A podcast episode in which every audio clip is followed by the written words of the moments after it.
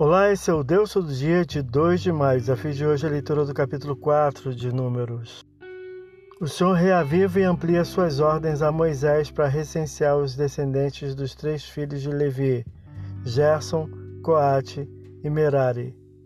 Os descendentes contados deveriam ter de 30 a 50 anos de idade, versículo 3 e 35.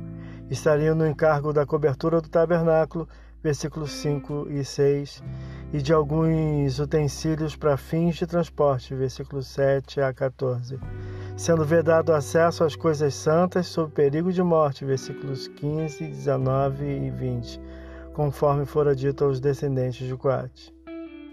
O filho mais velho de Arão teria sob si o encargo do transporte do tabernáculo, o santuário e os móveis, versículo 16, tendo os levitas sido contados, cada um para o seu serviço e sua carga, versículo 49.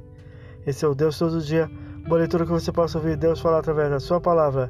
Agora segue a mensagem de pensamento do dia do pastor Heber Jamil. Até a próxima.